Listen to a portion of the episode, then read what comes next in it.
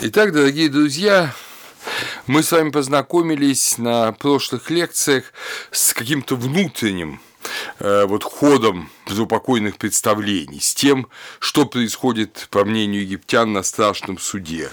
А теперь мы должны с вами повернуться и посмотреть на то, как в реальной жизни, в обиходе, в ритуале э, вот эти представления отображались.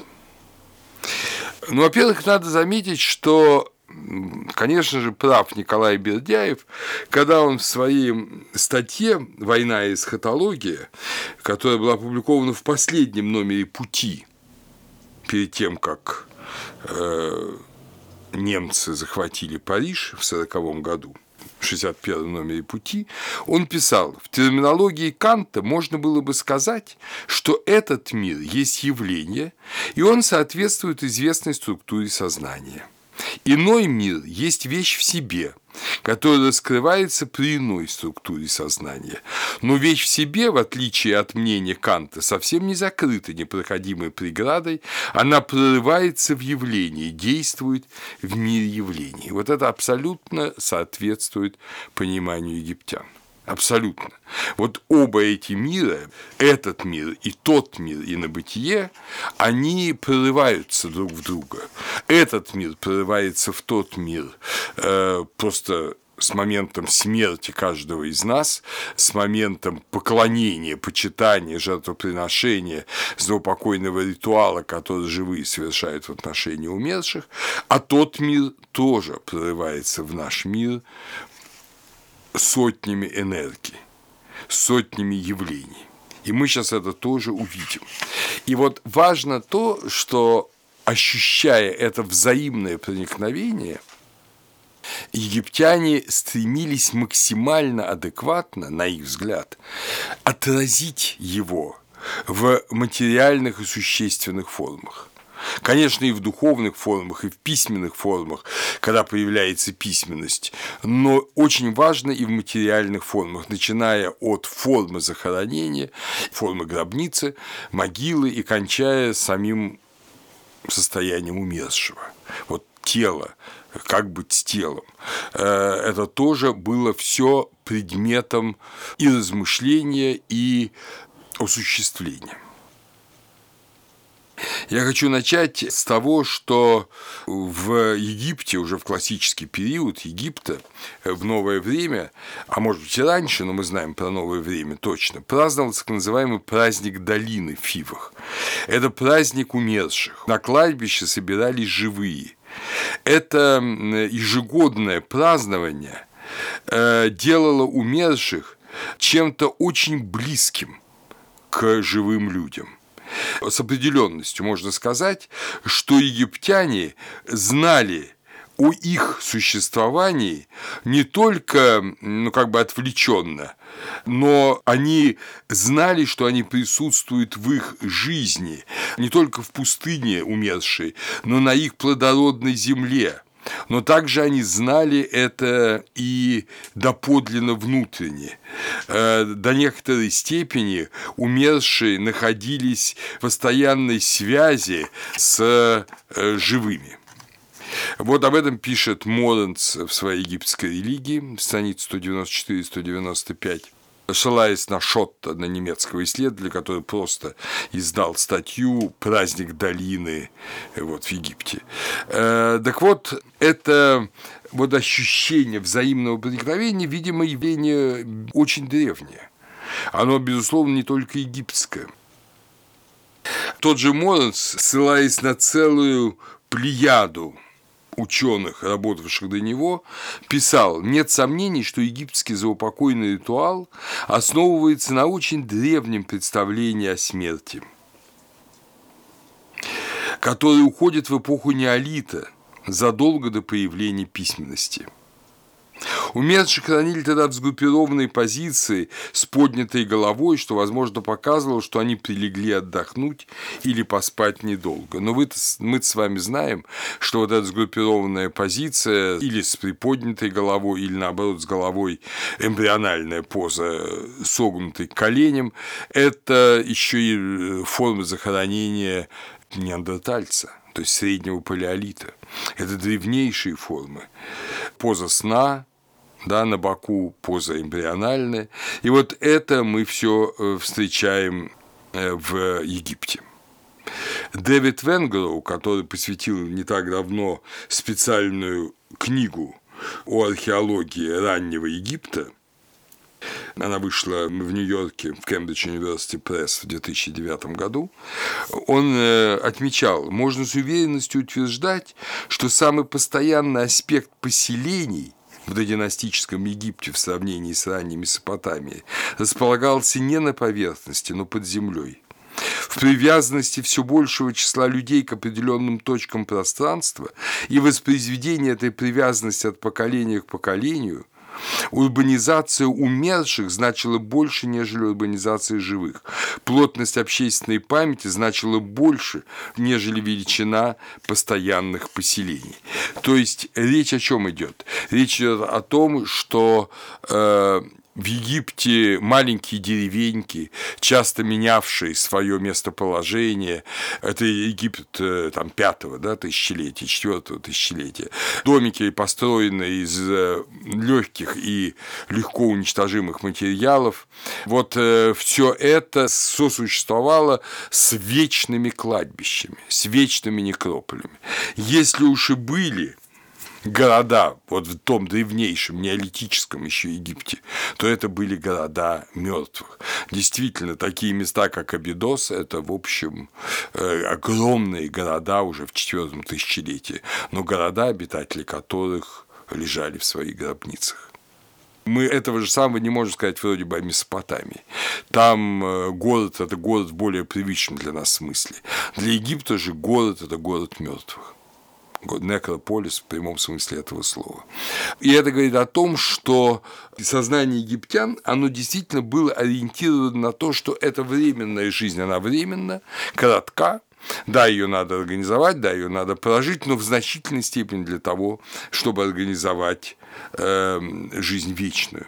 И вот вечная жизнь, она не только умозрительная, но она и отображается в реальности вот этих огромных кладбищ, огромных захоронений из века в век, тысячелетия в тысячелетие.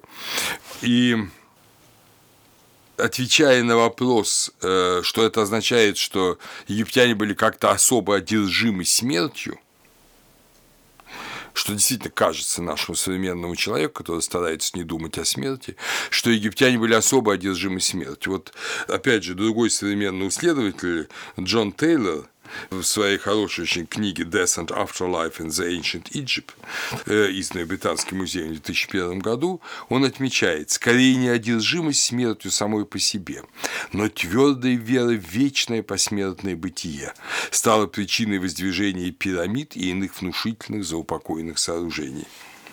И можно прямо сказать, что это было задолго до пирамид. Вот эти как раз города мертвых, они говорят о том, что была вера в то, что вот эти мертвые должны пребывать в покое вечно в своих гробницах. В этом смысле уничтожение гробниц – величайшее нечестие для египтян.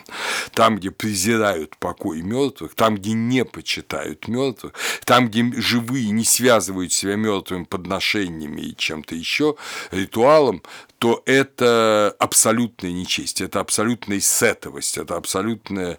Э, вот так же Сет уничтожил Осириса, расчленив его на части. А последователи Сета, естественно, погибают. Так что для египтян забота об умерших – это забота и о собственном воскресении, и о собственном благочестии о собственном следовании Маат и, естественно, забота о тех, кто уже умер египетские тексты полны описаний вот не только победы над смертью, не только ритуала, о котором мы с вами уже говорили, но полны и описаний просто сохранения. Если мы внимательно э, посмотрим, то вот, например, саркофаги 12 династии из Эль-Берше, ну, понятно, это тексты ковчегов, текст саркофагов. О Тебя не будут подвергать испытанию, тебя не заключат в узилище, тебя не будут сдерживать, тебя не будут связывать по рукам и ногам, тебя не будут брать под стражу, не будешь отведен ты в место страданий, куда отводят мятежников, и песок не будет сыпаться на твое лицо. Будь внимателен, будь осторожен, и никто не воспротивится тебе. Остерегайся пойти в путь не готовым, прими посох твой и сумут свою, облачение твои, сандалии и стрелы, отправляясь в путь, которым будешь шествовать ты, дабы мог ты отрубить головы и рассечь шеи врагам твоим, мужчинам и женщинам, которые окажутся близ тебя умершего. Интересно, что у одного из обретателей этого текста, э, у Семера, то есть у князя Ментухотепа из Фиф, 11 династии, э, саркофаг э, Т9С, в этом речении текст изменен, который виновны в твоей смерти. Возможно, он был убит. «Поспешай и приди» – таковы слова Бога, которые приводят умершего в день обвинения. Вот видите, здесь описан целый ряд погребений. Правильное погребение с облачением и оружием, с посохом, в сандалиях, так что лицо закрыто, на него не сыпется песок. Это правильное погребение, э, и мы находим тысячи таких погребений в древнейшем Египте. Но мы видим и другой вариант, да, что тебя будут связывать по рукам и ногам, песок будет сыпаться на твое лицо. Это знак неправильного погребения, погребения преступника – преступника, без э, э, всяческого почтения, без облачений, без э, э, ну, практически ногое тела, без обвязывания, значит, песок сыпется на лицо. Э, вот это величайшее нечестие, и только страшные преступники э, достойны такого погребения. Вот тебя так не погребут. Ну, мы находим такие погребения. Их мало, но мы их находим. Видимо, это люди, осужденные обществом. Вот как страшно, что в наше уже время столько людей, там, скажем, в эпоху ГУЛАГа, именно так похоронены, как э, скотина, засыпана землей. Хотя они, естественно, не являются преступниками. Ну и, наконец, э, мы видим, что может быть отсечение головы. Отсечение головы как наказание – да, то есть говорится, что дабы мог ты отрубить головы и рассечь шеи врагам твоим. То есть отсечение тела умершего тоже может быть как наказание. Вот здесь, в этом речении, это 23-е речение текста саркофагов, 1.71, мы видим, собственно говоря, вот эти воспоминания о формах погребения. Из додинастики совершенно очевидно положение тела. Покойного головой к югу на левом боку, с лицом к западу, перед лицом в ковчеге, когда уже стали хранить в ковчегах, изображали дверь. Типичное неолитическое погребение в долине Нила – простая яма, засыпанная землей без погребальной камеры. На дне тело на боку в эмбриональной позе или позе сна, чашечка из известняка между пальцами, мы помним эти чашечки еще из лекций по неолиту, в них был елей, и всего, то есть это знак милости Божией. Эта чашечка почти касается рта. Возможно, ней была и вода. Мы увидим, что вода имеет огромное значение для э, умерших по египетским представлениям. Рядом у руку у затылка две палетки в форме рыб. Это вот особо интересный разговор. Но рыба – это опять же вода. Да? То есть уже тогда представление о инобытие как о нуне, как о водной бездне э, было в Египте. Вообще косметические палетки. Причем у мужчин так же, как и у женщин. Ученые до сих пор плохо это понимают. Но когда э, вот исследуют эти палетки, в нескольких случаях нашли остатки зеленой краски, которую действительно э, египтяне красили глаза. А зеленый цвет – это цвет жизни. И когда сейчас наши девушки так сильно красят себе э, глаза и верхнее веко, театрально, скажем так, то они совершенно не знают, что на самом деле они воспроизводят то, что в Египте было ритуальным действием. Это было воспроизведение на своем глазе, глаза жизни, гора, глаза жизни Ра, То есть ты жира, ты же гор, и твой глаз, он такой же орган животворения, творения, силы. И поэтому он красится зеленой краской, также изображается изображение Осириса, и Исиды, зеленые вокруг глаз, совсем не с целью э, ну, привлечь себе внимание поклонников. И эти палетки с этой краской кладутся в могилу. Опять же, знак глаза Ра глаза гора, который, я не знаю, смазали, не мазали умершему века. Э, но в любом случае эти палетки показывают, что вот этот цвет для глаза, потому что он существует, и он говорит о возрождении. О возрождении. Это очень важно. Вообще много довольно исследований этому посвящено. И опять же, это говорит о том, что уже в четвертом тысячелетии вот эта идея глаза – который воскрешает, она вполне присутствовала, а может и раньше.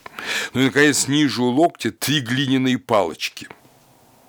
Это довольно частый момент. Просто три глиняные палочки. Что это такое? Мы можем это только гадать. Но исходя из будущего, исходя, естественно, из вот уже э, второго, первого тысячелетия, второго тысячелетия до Рождества Христова из книги мертвых, э, мы можем предположить, что это так называемые ушепти.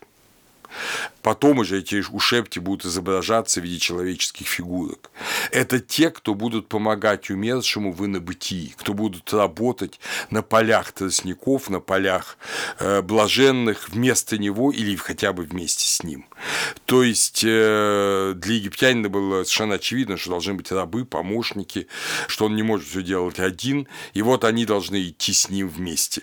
Э, скажем, мы узнаем, что в Китае в царских погребениях, в погребениях вельмож в эпоху Шан, то есть в древнейшую эпоху, убивали тысячи людей, чтобы они были слугами, наложницами, воинами, телохранителями умерших. В Египте ничего подобного не было. Даже в Месопотамии есть несколько фактов насильственного умерщвления. В Египте этих фактов нет. Но вот вместо этих несчастных людей, которых умерщвляли, э, вместо этого в Египте мирно клали палочки которые, возможно, и были у Шепти, и не случайно они у локтя, то есть руки, которыми работать. Ну и, наконец, э, в таком погребения, кувшины, подносы, горшки. В них, наверное, была какая-то пища даже, возможно. Это жертвенные дары. И знак того, что умерший не будет лишен этих жертвенных даров после смерти, даже если живые забудут их приносить, перестанут их приносить. Понятно, это не значит, что вот он там ест, ест, ест это зерно, и все съел, и потом мучается от голода. Нет, это, конечно, символический образ пищи, которая будет вечно с ним, независимо от того, сколько он прилежит в этой могиле. Для пятого тысячелетия, вот эпоха Меримда Бени Салам, Значит, это район Фаюмского оазиса. Помните, да, там, где Нил делает такую излучину, и там большое озеро э, сохранялось до сих пор. Вот там вот Меримда Бени Салам. Там захоронение в деревнях прямо, это характерно для эпохи неолита вообще. И в этих деревнях мы видим, что гробницы – уже есть гробницы между домами, и э, вход в гробницу – это большая берцовая кость бегемота, теперь-то уж там нет бегемотов никаких, их не было в историческое время, они жили южнее.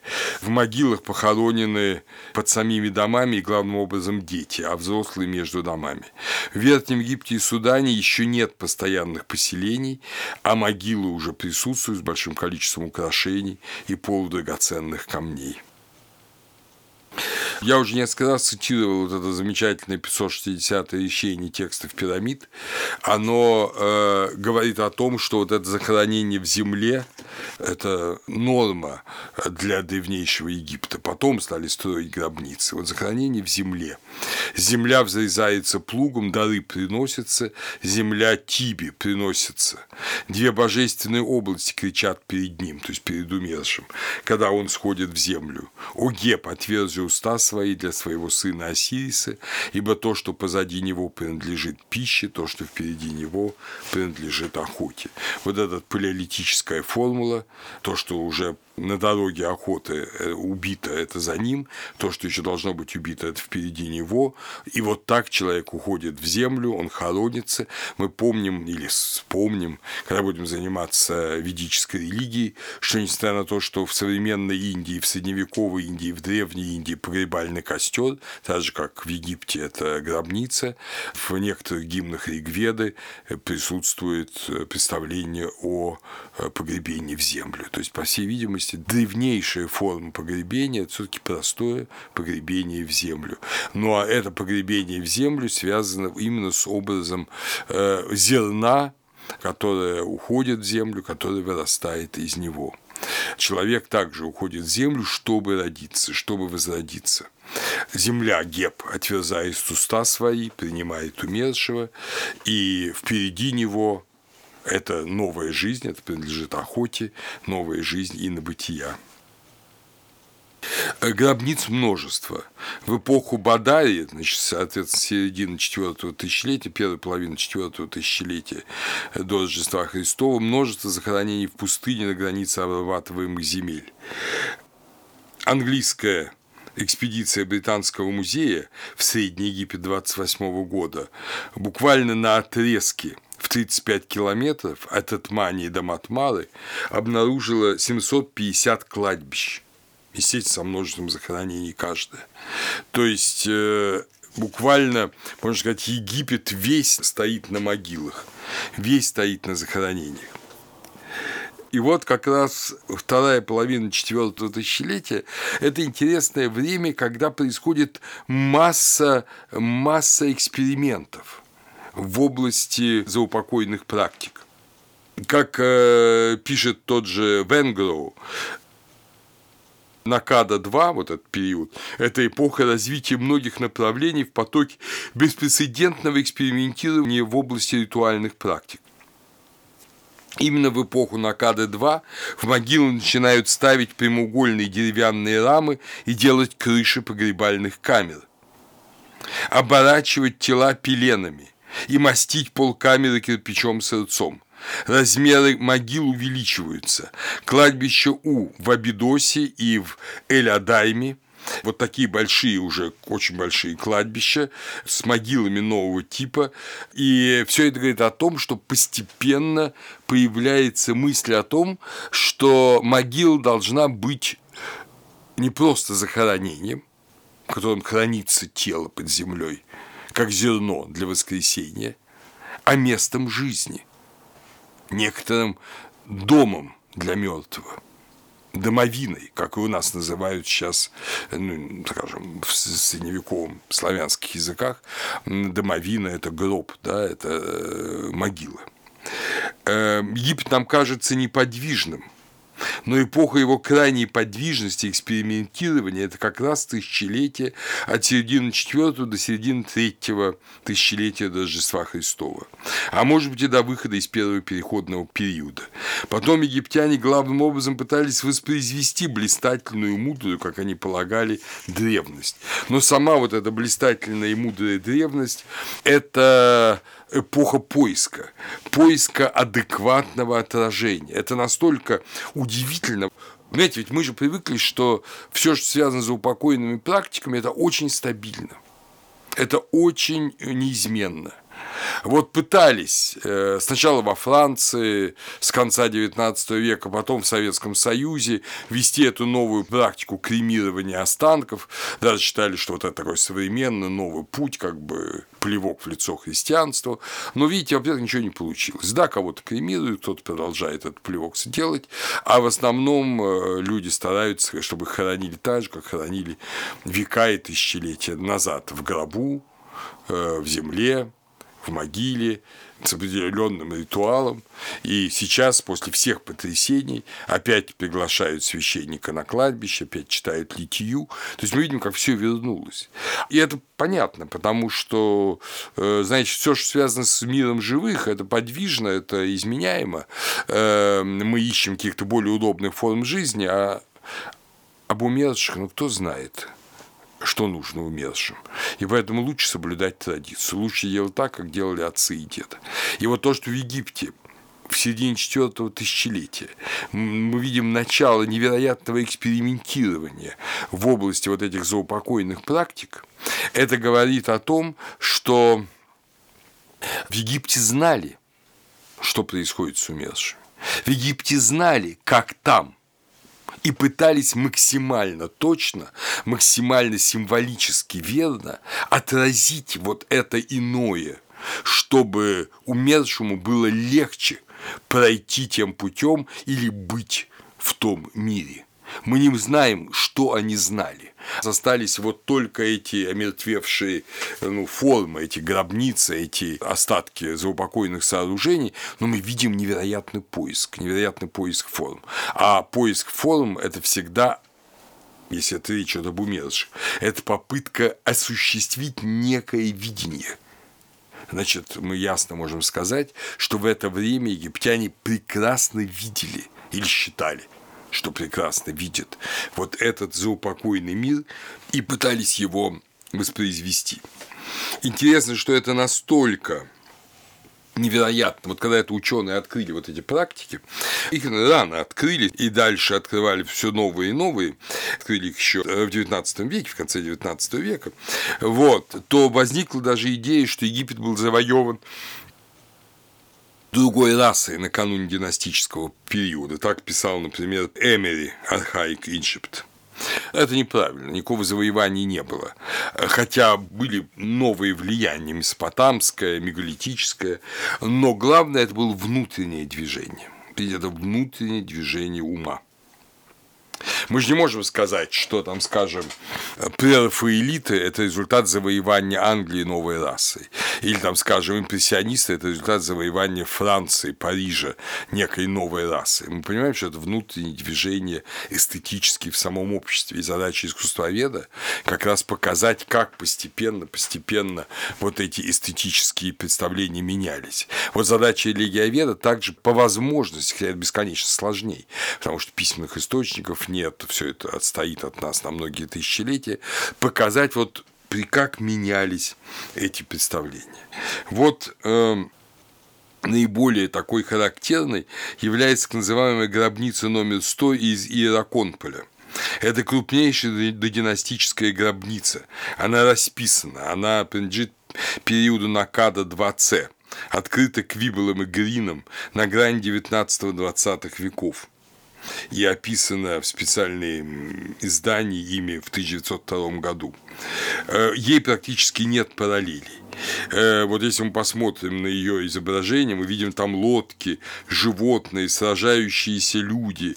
Это одна из немногих крупных гробниц. Она 4,5-4,5 метра и высотой э, вот погребальной камеры полтора метра. Вокруг маленькие захоронения – похожие на гробницы Накады. Гробницу 100 соединяет чисто египетские образы и передневосточные образы, например, э, скажем, владыки зверей, вот некого божественного существа, владыки зверей. Для Переднего Востока это Думузи. Здесь, возможно, образ Думузи и Осириса сливается. То есть вот это первая гробница, которая потом большое будущее предстоит э, в Египте.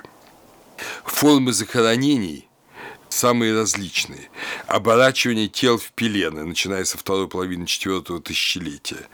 Порой эти пелены пропитываются смолой для придания образа тела останкам почившего после разложения э, мягких тканей. То есть египтяне не сомневались, что останутся одни кости – когда мы читаем тексты пирамид, помните, да, твое тело не разложится, не издаст зловоние, то это мистический образ. Они были уверены, что и разложится, и издаст зловоние, и излагалось, и издавало, как говорится. Но чтобы была видимость неразложимости, это не обман, это символ Ну, кстати говоря, поэтому, когда в 19 году, в 1919 году вскрывали мощи святых, говорили, вот там одни кости, вас обманывали церковники, и глупые люди хлопали глазами, да, действительно обманывали. Но совсем не в том дело, что лежит как живой умерший там святой. Другое дело, что ему придавали форму тела, именно показывая, что он мистически жив, что он жив как святой, духовной жизнью. И то же самое делали египтяне. Никого этим не обманывали. Поэтому вот это пелены, часто пропитанные смолой, это э, укрепление, вот фактически такая статуя из э, тела, запеленутого тела. Потом так будут изображать Осириса. Уже при первой династии обертывание мертвых тел было повсеместным. А до середины четвертого тысячелетия до Рождества Христова его не было. Значит, это новое, ноу-хау. Ткани были, но почему не обертывали? Значит, что-то появилось в уме, что так хорошо сделать, это надо делать. Первые примеры – это Иераконполь как раз, примерно три с половиной тысячи лет до Рождества Христова, 3500 год. Женское погребение с следами ткани на смоле, оставшейся на черепе. Есть эта фотография, ее можно будет воспроизвести. Это вновь открытое кладбище в Ваде Хамсине в Иераконполе. Тела кладут на тростниковые коврики. Этот тростниковый коврик – это не просто, чтобы было мягче. Мы увидим потом в массе текстов, что это плод, на котором переправляется умерший через водный поток в инобытие.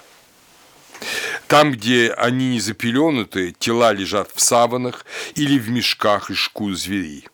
У женщин, почему-то у женщин, а не у мужчин, лицо и руки обернуты во много слоев ткани, пропитанной смолой. Вот, собственно говоря, такие вот образы, такие вот образы характерны для этого э, периода. Эти обернутые в ткань, пропитанную смолой, тела, они, собственно, то, что потом дал начало мумиям дал начало мумификации.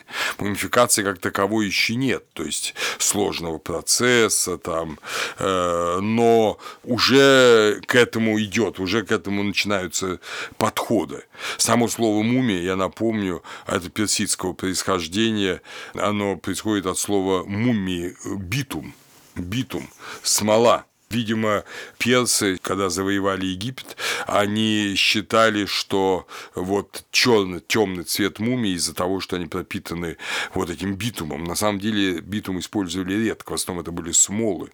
Э, но вот э, само слово мумия не египетского происхождения. Египтяне так не говорили никогда. Но вот с этой основной формой захоронений сосуществовали и другие практики – Например, снятие мягких тканей тела и помещение костей в гробницу, порой с нарушением даже анатомической правильности расположения. Это поздняя додинастика, Накада, Адайма, Гиза, Мейдум, Дешаша. Что это такое? То есть мягких тканей нет, вот одни кости должны сохраниться. Видите, совсем не было идеи, что надо сохранить тело. Вот не было этой идеи. Мы видим расчленение тела редко отделение головы от тела. Интересно, в некоторых немногочисленных гробницах Древнего Царства эта практика существовала вплоть до конца шестой династии то есть буквально входила в первый переходный период. Тейлор отмечает, что в Древнем Царстве, кажется, только лица высокого статуса удостаивались этого вида погребений, то есть расчлененные тела. Порой расчлененные части тела бальзамировали, а потом пеленали вместе – что это такое? Я уверен, что вы уже сами сможете догадаться, что это такое.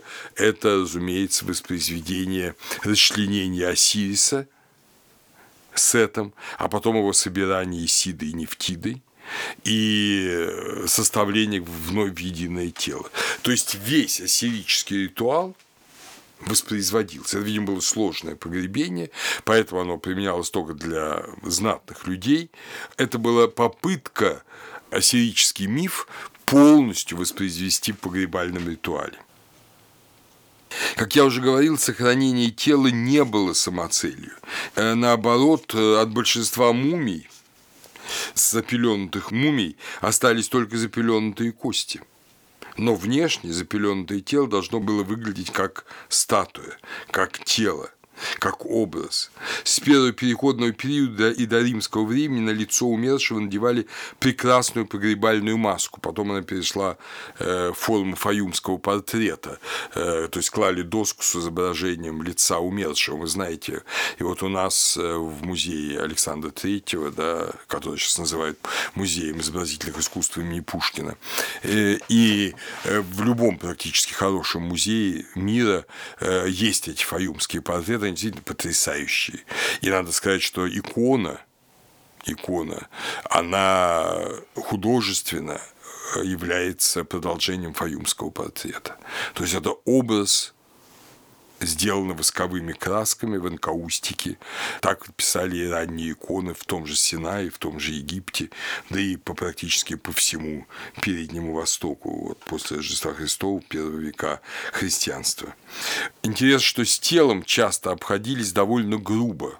Мумификация была часто формальной, за исключением царских останков. С ними обходились серьезно, и поэтому они до нас дошли от Нового Царства в более-менее хорошем состоянии. А, но внешние покровы были всегда красивыми. Забота именно о теле, как о теле, сохранение мумифицированного тела в максимально хорошем виде характерно только для третьего переходного периода, когда его пытались сохранить красивым. Опять же, вот смотрите, в третий переходный период какое-то новое веяние, какое-то новое прозрение, и оно опять отражается на заупокойном ритуале. Исключительно разнообразие династических погребений, пишет Венгроу, указывает на то, что эти формы не являлись результатом давно отфиксированных действий, какого-то предписанного чинопоследования или набора верований. Напротив, это были творческие действия, порожденные личными авторитетными представлениями переходя от этой формы погребений э, внешней к представлениям, Э, мы должны помнить, что за главная задача это была создание доброго погребения. Керсет неферет благое погребение, доброе погребение. Вот э, это цель. Такое ощущение, что египтяне, по крайней мере, начиная с первого переходного периода, они мыслили вот в двух категориях времени – там, в инобытии, это вечное время, время э, недвижное, то есть время без времени, вне времени, нехех. И так и называли хут эн нехех, э, могила хут эн нехех, то есть дом вечности. А второе по категории времени – это джет. Джет – это то время наше, которое рано или поздно приведет к концу мира. И к гибели этого мира, мы увидим это в самом конце наших разговоров об эсхатологии, гибели этого мира и вхождению в вечность. То есть, понимаете, с одной стороны, вечность окружает нас, с другой стороны, мы движемся к вечности. Вот вечность, окружающая нас, куда мы входим после смерти, это нехех. Э, вечность, к которой мы движемся линейно, это джет. И вот э, поэтому второе название для могилы – Перджет, дом как мы перевели, линейной вечности. Вот э, чтобы себе представить, что такое благое погребение, то вот очень хорошо э, об этом говорит стела времени Тутмоса III, примерно 1450 года Рождества Христова, принадлежащая владельцу гробницы в Фивах, ее археологи под номером 110 зафиксировали гробницы Техути, некого Техути. Доброе погребение приходит в мире, когда завершаются твои 70 дней вместе твоего бальзамирования – бальзамирован 70 дней. Тебя помещают в погревальную повозку, влекомую молодыми быками. Да будет открыт тебе путь, и ты достигнешь входа в свою усыпальницу. Да соберутся все дети детей твоих оплакивать тебя сокрушенно. Да откроет священник, произносящий речение уста твои. Да будешь ты очищен священником, другим священником Сэмом. Гор привешивает тебе уста твои, он отверзает для тебя очи твои, уши твои, составляет тело твое, кости твои, так, чтобы целостен был ты. Речения прославления читаются для тебя, приношение дается тебе – чтобы целостен был ты, а сердце твое воистину пребывает с тобой. То именно сердце, которое пребывало в тебе, когда ты жил на земле. Ты приходишь в своем прежнем облике, как в день, когда ты родился. Вот вы видите вот такой вот образ, э, вот, вот она, вот она благая смерть. И что тут? Мы видим, что да, он похоронен, он запеленут, а тут э, уши отверсты, очи отверсты, все тело целостно, ты такой, какой ты был, когда родился. Что это такое? Египтяне же прекрасно понимали, что умерший Техути лежит, его кости лежат. Они не надеялись, что вот его мумия сохранится. Они понимали, что все разложится, и кости, возможно, пропадут. О чем здесь идет речь? Я думаю, что здесь речь, безусловно, идет о последнем воскресенье. Вот здесь удивительно составлено. Смотрите, вот это время, время джет и время хехех, они соединяются – вот в линейном времени джет это будет еще очень-очень не скоро. Пройдут миллионы миллионы лет, мы услышим в одном тексте э, через некоторое время. А в некотором э, времени э, хехех это уже произошло. Египтяне умеют вот так в одном речении соединить вот эти две вещи – понимаете, соединить и далекое будущее, и уже вечное пребывающее чего не умеем мы, и ученые это не очень хорошо понимают.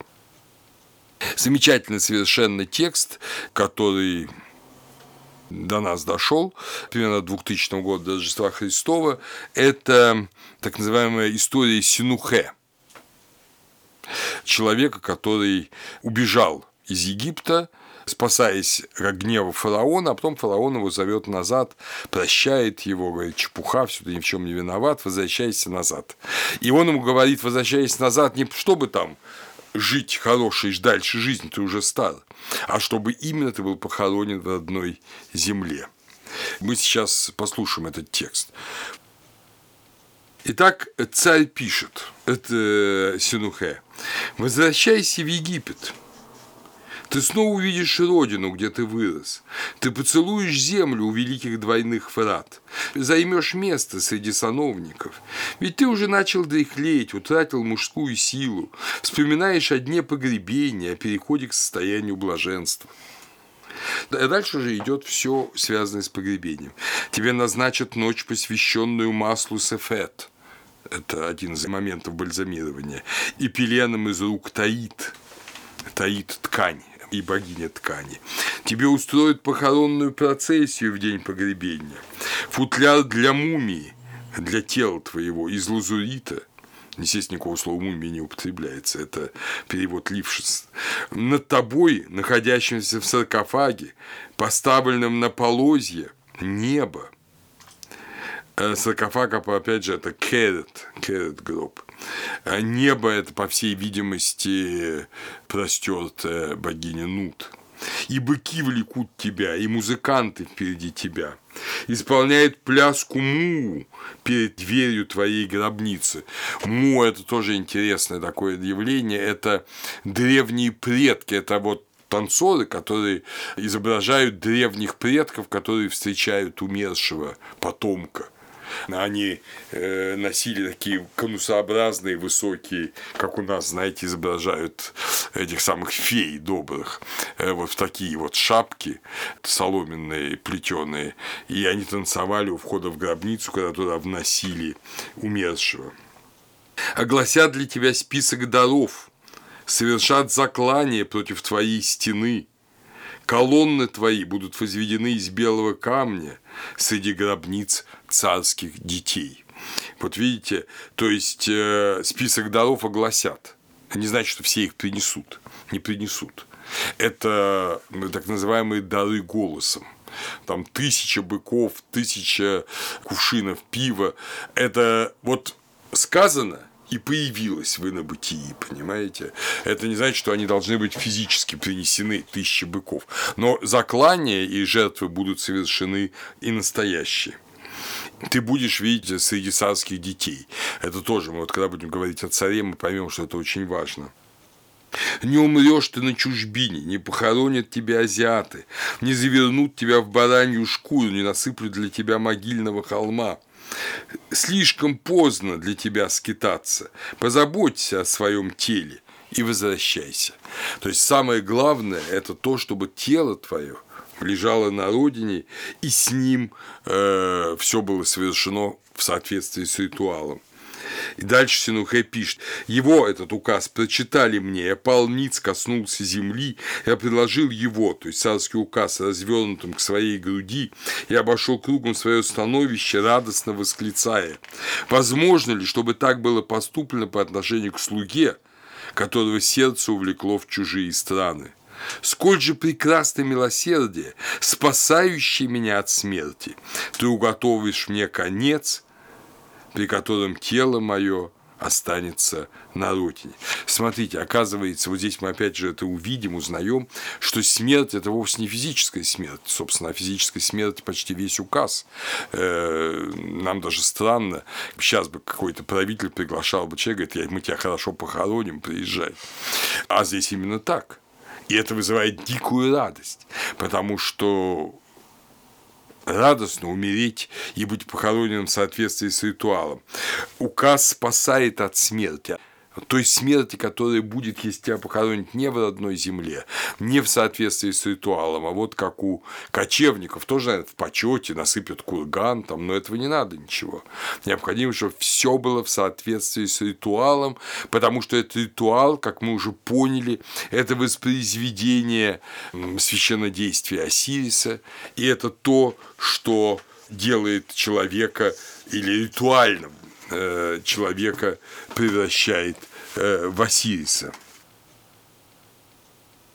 Так что быть похороненным на родной земле – великое счастье. Один из аристократов эпохи Пепи II, Пепи Это 2278-2184 годы, в своей гробнице в Асуане пишет, что он был послан царем разыскать и привести с берега Красного моря тело некого Анахета, убитого там кочевниками, во время, когда он руководил строительством корабля. То есть, понимаете, тело нельзя бросить. Задача царя – привести тело погибшего ну, при исполнении служебных обязанностей человека и похоронить его в соответствии с ритуалом. Некий Сабени, тоже шестая династия, в своей гробнице в Исуане пишет, что его отец умер в Нубии. И тело отца Мехо он вывез, выкупил у нубийцев. И царь наградил Сабени за это дело сыновьего почтения и послал благовоние для бальзамирования его отца из дворца. Иногда в экспедициях, особенно в военных экспедициях, вместе с э, воинами шли священники бальзамировщики, чтобы хранить умерших на месте, если не удастся их вывести, если слишком много, там, скажем, погибших, но в соответствии с египетскими обычаями. Например, в экспедицию Вади Хамамат при Сунусерте I 1965-1920 год до Рождества Христова в этой экспедиции было 30 бальзамировщиков. Мы, например, в Дер-эль-Бахре видим в начале Среднего Царства такую удивительную вещь, что привезли и похоронили в некрополе Дер-эль-Бахре да, около 60 воинов, погибших в какой-то дальней экспедиции их так спешили хоронить, видимо, тела сильно разложились, что из них даже не вынули стрелы, наконечники стрел, которыми они были поражены. Но их все равно предали земле, предали в гробнице захоронению по полному ритуалу и, главное, на родной земле. Главное, на родной земле примерно от 1500 до 1400 года до Рождества Христова дошло до нас интересный очень текст из э, могилы, из гробницы такого Пахери. Э, его могила находится в Нехебе, сейчас называется местечко Эль-Кап – где Пахери был губернатором при Тутмосе I и царице Хатшепсут. Эта стела в виде круглой такой колонны находится в главном помещении гробницы. И она описывает, как себе представляли, на что надеялись египтяне по ту сторону смерти. То есть, с одной стороны, заупокоенные тексты, да, которые мы изучали вот раньше, а с другой стороны, вот этот конкретный человек. Вот конкретный человек, вот на что он надеется. Послушайте, этот текст, который внимательно был переведен, он большой вообще текст, там есть много. Я сейчас один его кусок рассказу касательно представления о инобытии, представления о смерти и посмертии, а там есть и отрицательная исповедь, мы ее потом вспомним в разделе об этике. Это вообще очень хороший текст, он намного больше обычных заупокоенных текстов. Но тем не менее, мы увидим, что там многое довольно перекликается и с книгой мертвых, и с э, книгой саркофагов, и даже с теми текстами, которые мы уже вот только что читали с вами те же самые этапы, те же самые представления. Ты вошел, ты вышел. Сердце твое радостно в восхвалениях владыки богов. Обрел ты доброе погребение, завершив жизнь в почтенной старости после преклонных годов. Обрел ты место пребывалища во владыке жизни. Владыка жизни, Неп Анг, это ковчег, гроб, керет, если вот кстати говоря, о самом ковчеге гробе тоже можно много сказать. Это же на самом деле ничто иное, мы же уже помним, по сирический миф-то изучали мы с вами, мы помним, что это тело Осириса, которое было заключено вот в то дерево, помните, которым его нашла Исида во дворце библского династии библского царя, когда э, вокруг гроба Осириса выросло дерево, а этот библский династ его срубил и сделал колонной в главном зале своего дворца. И вот его Исида выпрашивает, вскрывает и потом соединяет с умершим Осирисом. Так что вот этот гроб и современный гроб тоже – все это оттуда. И это же не только египетская вещь. Такие представления есть более-менее видимые в Месопотамии. Вот. А что такое вот эта колонна гроб? Это мировое древо. Это образ мирового древа, которое соединяет землю и небо соединяет вечность. И если через тысячу перейти образов, то это в конечном счете то древо жизни, которое растет посреди рая и которое дает людям жить вечно, да? А еще древо познания добра и зла, ну, о нем уже другой разговор и потом. Но в апокалипсисе мы помним об древе жизни, которое растет посреди рая. Э, и это же есть и в начале книги «Бытия». Так вот, гроб – это такая вещь далеко не простая. Это не просто ящик, куда кладут умершего. Сейчас там пытаются как-то все сделать покрасивее для новых русских понаворочений. А на самом деле это вот совсем другое. Это та самая колода, не случайно древних русских людей, славян, первых христиан Руси хоронили в колоде, то есть в стволе дуба, распиленном вдоль и выдолбленном. Это очень близко к тому образу. Ну так. Обрел ты место пребывалища во владыке жизни, Небанх. Сошел ты в землю, в могиле на западе. Ни в какую землю он особо не входил. То есть, конечно, это усыпальница под землей, но это совсем не засыпанная могила. Это дворцовое сооружение дабы воистину стать живой душой или живой силой Ба, процветать, вкушать хлеб, воду и воздух, дабы принимать образ феникса, ласточки, сокола или цапли по желанию твоему, ты переплываешь на плоту беспрепятственно. Ты плывешь в водном потоке. Вторично приходишь ты к жизни. Сила твоя не покинет тело твоего. Сила твоя божественна среди духов. Достойные души, Бау, беседуют с тобою. Присоединяешься ты к ним, дабы обретать приносимое на земле. Ты блаженствуешь на водах. Ты дышишь воздухом. Ты пьешь столько, сколько желает сердце твое. Очи твои дают даются тебе, чтобы видеть, уши, чтобы слышать речи, уста, дабы глаголать, ноги ходить, руки твои, кисти твои в движении, плоть твоя упруга, мышцы сильны. Напоминаю, все это написано в погребальной камере, где лежит истлевающее тело нашего друга Пахери, да? Каждый член тела твоего радует тебя. Сочти члены твои, все они тут, все здравы. Нет недостатка ни в чем из того, что принадлежит тебе.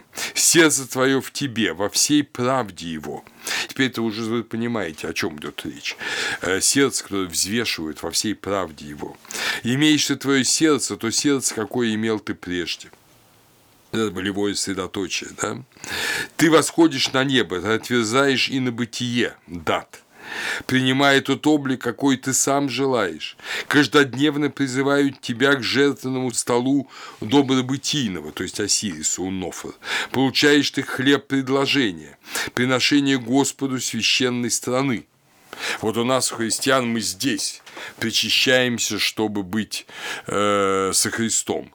А для египтянина было очень важно питаться с одного стола с Осирисом по ту сторону жизни, там, это тайные вечеры, которые длится вечно, и где ты вместе с Осирисом вкушаешь эти хлеба предложения.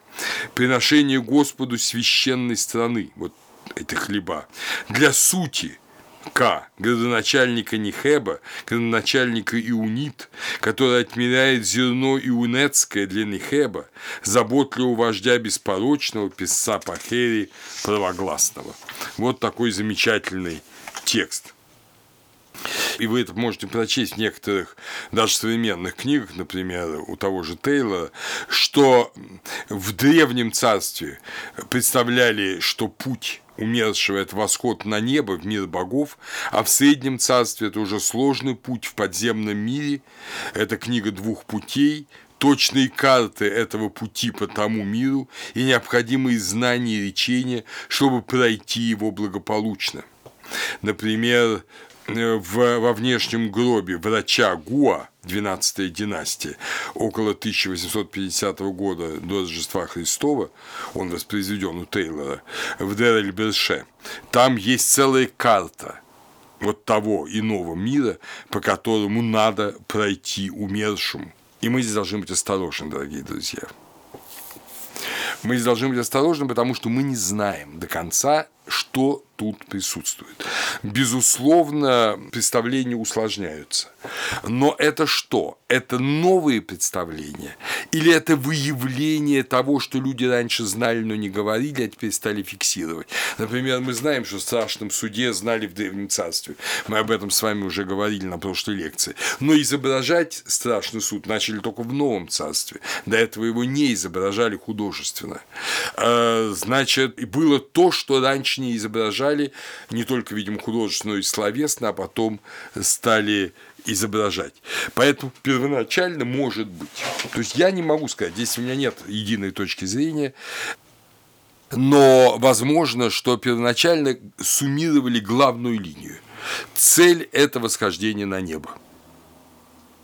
А потом стали говорить о том, что этот путь непрост, что этот путь сложен, что этот путь похож на наш путь мытарств, где будут испытания, где будут терзания. И вообще нам не совсем понятно, сейчас мы это позже увидим, вообще э, бытие тела, бытие души, э, бытие духа, как все это соотносится в Египте. Но само слово похороны – захоронение, да? А наше слово похорон что означает? Спрятать. Похоронить, от слова хоронить, да? Спрятать так, чтобы когда-нибудь можно было достать, или когда-то когда-нибудь человек мог воскреснуть. То есть идея хранения да, доминирует. А э, для Египта все термины связаны с жизнью. Мы увидим эти слова Джедеф Хора, знаменитый «Дом смерти предназначен для жизни». И поэтому сами похороны называются «восход Бога на небосклоне». Восход Бога на небосклоне. То есть э, мы видим, что речь вот этом небесном восхождении, она сохраняется. И в то же время мы должны помнить, что э, вот экспериментирование в области гробниц неожиданно, неожиданно привело к тому, что возникли вот где-то при второй династии разные варианты. Например, богатые люди сделали себе просто полные заупокойные дома. подземные, в которых было гостиная, какие-то комнаты отдыха, э, умывальни и даже отхожее место. А в спальне на ложе лежало э, тело умершего в гробу, в саркофаге. Один вариант. Потом при э, третьей династии это все заканчивается и делается обычная снова погребальная камера. То есть это вот такая вот мода прошла, почему-то была возникают, э, опять же, при второй династии э, и даже раньше, при первой династии, иногда, может быть, даже в конце династического периода, возникают так называемые ложные гробницы. Но они никакие не ложные. И смысл их нам непонятен. Кроме гробницы, в котором действительно положено тело человека, э, богатый человек, может быть, знатный человек, делает гробницы, где только его изображение – а его самого нет, он похоронен в другом месте. До конца это непонятно, но в какой-то степени объяснить это можно. Э, быть может, он хотел, чтобы, если он похоронен, скажем, на кладбище своего города, а он хочет, чтобы одновременно был похоронен в Абидусе, там, где вот главное кладбище Осириса. Там он делает кинотаф. Как делается кинотаф? Э, это в Сакара, в Абидусе.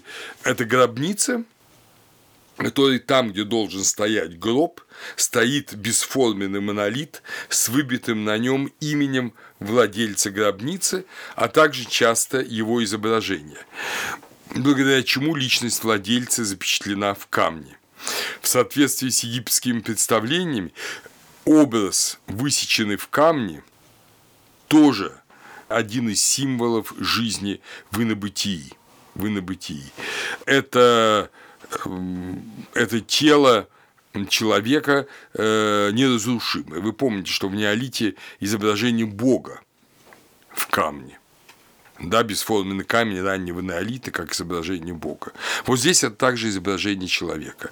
Значит, гроб и погребение в настоящей гробнице, камень бесформенный в кинотафе я не люблю слово ложная гробница, это все знаки одного и того же. Это знаки человеческой личности, которая по своей сути неразрушима. Неразрушима. Первоначально, в эпоху первой династии, изображение – Э, вот классическое, а потом оно всюду будет изображение вот в такой, ее называют ученые часовней, э, ну, около гробницы или прямо вплотную к гробнице э, делается часовня еще в Древнем Царстве, где, собственно, и приносятся жертвы. В саму гробницу живые не входят, а это область уже и на бытия, но в часовню приносятся жертвы. И там классическое изображение – это умерший за жертвенным столом, умерший за жертвенным столом, который вкушает эти жертвы. Там порезанный хлеб такими тонкими высокими ломтями, как у нас режут иногда куличи. Э, вот, утки, гусь, ну, все что угодно. Вот, нога быка, может быть. И сидит умерший или там умерший его супруга э, изображение и вкушают вот от этого жертвенного стола. Образ жизни. Так вот, первоначально, недавно это было сравнительно открыто, э, в Хилуане, гробнице первой династии, в них это же изображение не в часовне, часовни еще нет. Видимо, жертвы приносились прямо около гробницы. А внутри, внизу, умерший изображен изображен в самой гробнице, чтобы это был символ бессмертия. Он скрыт под землей. Это изображение не для живых, это изображение для него самого, это изображение для вечности. Вот потом понадобятся тексты и здесь мы должны с вами коснуться нескольких очень важных элементов гробницы. Изображение, вот рисунок, статуя, имя были дверью Себа, через которую выходил и входил Пери являлся, и входил, возвращался Ак, умерший.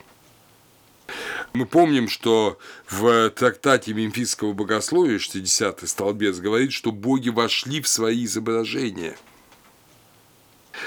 И вот точно так же люди, умершие, они входят в свои изображения. Поэтому изображение – это всегда не просто изображение, это всегда присутствие. И через них они приходят к живым и уходят от живых. И опять же, здесь не важно, что это лишь вот дверь, через которую входит дух какой-то. Нет. Вот само изображение – это и есть умерший. Э, поэтому, кстати говоря, изображения Древнего Царства, они очень портретны, блистательно портретны, очень красивы, но всегда немножко идеализированы, всегда представлены в цветущем возрасте, не в возрасте умершего старичка, а в возрасте красивого, цветущего вот этого состояния акме. Почему? Потому что таким человек будет духовно в вечности, духовно в вечности. На притолоке Мастабы Иати в Сакара изображен жрец и надпись «Назначил меня владыка мой за упокойным жрецом Хенемти, за упокойным жрецом, и сотворил он дверь эту за вознаграждение одной малой набедренной повязки, так, чтобы я вышел из нее, чтобы служить за упокойным жрецом. То есть мы видим, что ну, это изображение, это символически, там никаких больших даров не надо, но этот жрец изображен, и он служит как жрец. Место инобытия Аменти – это Запад, э, слово Запад. На Запад выходит вот еще один очень важный элемент гробницы, может быть, важнейший, первый элемент гробницы, который египтологи, так я бы сказал, немножко цинично назвали ложной дверью заупокойной часовни. Это не двери, а это изображение двери, портал, но, естественно, никакой двери нет – та дверь, через которую внесли умершего, это другая дверь, она замурована. А это э, лишь изображение двери за упокойной часовни. То есть, это то, через что выходит, через эту дверь, э, закрытую дверь, замурованную дверь, выходит умерший и входят к нему принесенные дары. Но Запад хотя дверь обращена на Запад. Это не топос этого мира. Запад Аменти – это инобытие. Поэтому и дверь эта, она никуда не ведет. За ней расположены совершенно часто помещения, не имеющие ничего общего э, с гробницей. Ну, можно привести массу примеров, где за этой ложной дверью, а ложная дверь очень важна, она, это дверь, перед которой совершаются священные действия живыми. Но за этой дверью может не быть никакой гробницы. Гробница будет с другой стороны. Эта дверь – это вход в инобытие, это вход в аменте. А за этой дверью может находиться стена другой гробницы вполне. Понимаете? Это не важно. Иногда, когда ложную дверь нельзя было технически поместить на западную стену, и делали на другой стене. Это тоже было неважно. Древнейшие ложные двери были единственным элементом оформления гробниц, изображения в которых еще отсутствовали. Э, главным образом эти изображения, вот когда появились, они изображали приготовление жертв, приношение жертв, пастьбу или, ну, если угодно, производство, да, там колосится пшеница, плавает рыба, пасется скот, делаются, ткутся ткани. Все это делается для умершего, чтобы это вечно делалось э, для него. Вот, собственно говоря, это были главные принципы гробницы, главные были элементы ее – сам по себе гроб, о котором я уже говорил, он рассматривался как мать человека. Вот э, в одном египетском тексте говорится о том, что эм, э, крышка гроба – это мать мать э, умершего, потому что она принимает его в свою утробу, кнут, да, и действительно нут изображалась часто. Или на крышке гроба, или на внутренней, в нижней части гроба. Гроб – это космос, где в объятиях нут покоился умерший. Дан ты матери твоей нут, зовущийся саркофаг, обнимает она тебя, зовущаяся гроб, и ты отдан ей в ее имени могила, говорится в 616-м речении текстов пирамид. Умерший спит на нут, как на ложе, в ожидании воскресения. Четыре э, стороны гроба – это Изида, Нефтида, горы тот. Его нижняя доска – доска гроба – это геб. То есть человек входит вот в эту энаду, в девятирицу. Он становится не просто Осирисом, он становится Осирисом в окружении его жен, да, Осиды, Исиды и Нефтиды, его отца и матери Геба и Нут. Заупокойная статуя, когда она стала появляться в Древнем Царстве, очень важна. Вот, ее э, изображали сначала недоступно, потом она была доступна. Потом она была доступна, и перед ней переносились жертвы э, но и в самой гробнице создавались тоже э, изображения умерших предков. Очень характерны были бюсты предков, которые ставили в Новое Царствие при 19-20 династии. Вот они, они изображены, э, тоже у Тейлора есть их изображение на 42-43 странице, и они подписывались, кто из предков, а иногда просто было написано «сильный воскресший вра». Ах Икр Эн Ра. Итак, для египтян был еще очень важен один элемент – это э, то, что между живыми и мертвыми существовала вполне реальная связь. Это письма мертвым. Их особенно часто писали в древнем и среднем царстве, но есть и позднейшие примеры – Э, к умершим обращаются с просьбами о заступничестве, о помощи. Иногда умерших упрекают, что они не помогают оставшимся на земле живым. Есть, например, письмо, в котором один вельможа, овдовевший, э, который, видимо, решил снова жениться, судя по всему, и что-то у него там не получается с этим. Он упрекает в этом свою умершую жену. «Разве я не любил тебя? Разве я не был верен тебе? Разве я э, не подарил тебе детей? Разве мы не жили душа в душу? Разве я не заботился, не приглашал врачей, когда ты болела? Разве я не устроил тебе достойные похороны? Разве я не приносил тебе значит, соответствующие, и не приношу до сих пор, за упокой божественные дары, почему же ты препятствуешь мне? Там непонятно, в чем препятствуешь, но, судя по всему, речь идет, конечно, о том, что что-то не получается с новым женитьбой. Эм, вот таких писем по разным поводам очень много. И эти письма клали в гробницы, там же приносили дары. Надо вам сказать, что еще одна очень важная вещь – это то, что когда человека там э, умирал, его оплакивали. Мы знаем, что сейчас там где-то это принято, где-то не принято. Есть разные традиции на Востоке, принято оплакивать умерших. Но даже когда оплакивают умерших, ну, наверное, отчасти это дело, потому что действительно жалко близким людям потерять близкого человека. Э, но, с другой стороны, традиция мы не понимаем почему. Оплакивание в Египте было совершенно понятно. Оплакивание в Египте было, опять же, символом это был символ плача Исиды и э, Нефтиды над умершим Осирисом.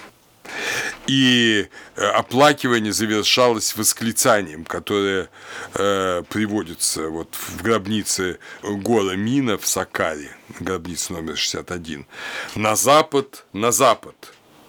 О ты, счастливый, отправляйся на прекрасный Запад. Понятно, что Запад имеется в виду э, не территориальный Запад, а Запад, как я уже сказал, как инобытие. Восстание из гробницы, э, видение мира, видение солнца – это очень важный образ для египтян. Соделал я гробницу эту обиталищем моим. Гробница – это тот дом вечности, где прекрасно. Позаботься о своей гробнице. Этот земной дом ты оставишь своему сыну, а вот э, гробница, она принадлежит тебе. И вот это устремление достичь достичь вне времени, достичь через гробницу иного мира – это очень важное представление в Египте от э, Египта дошло очень много завещаний и даже контрактов от позднего Египта, которых предусматривается надзор за гробницей завещателя. Например, от эпохи Птолемеев.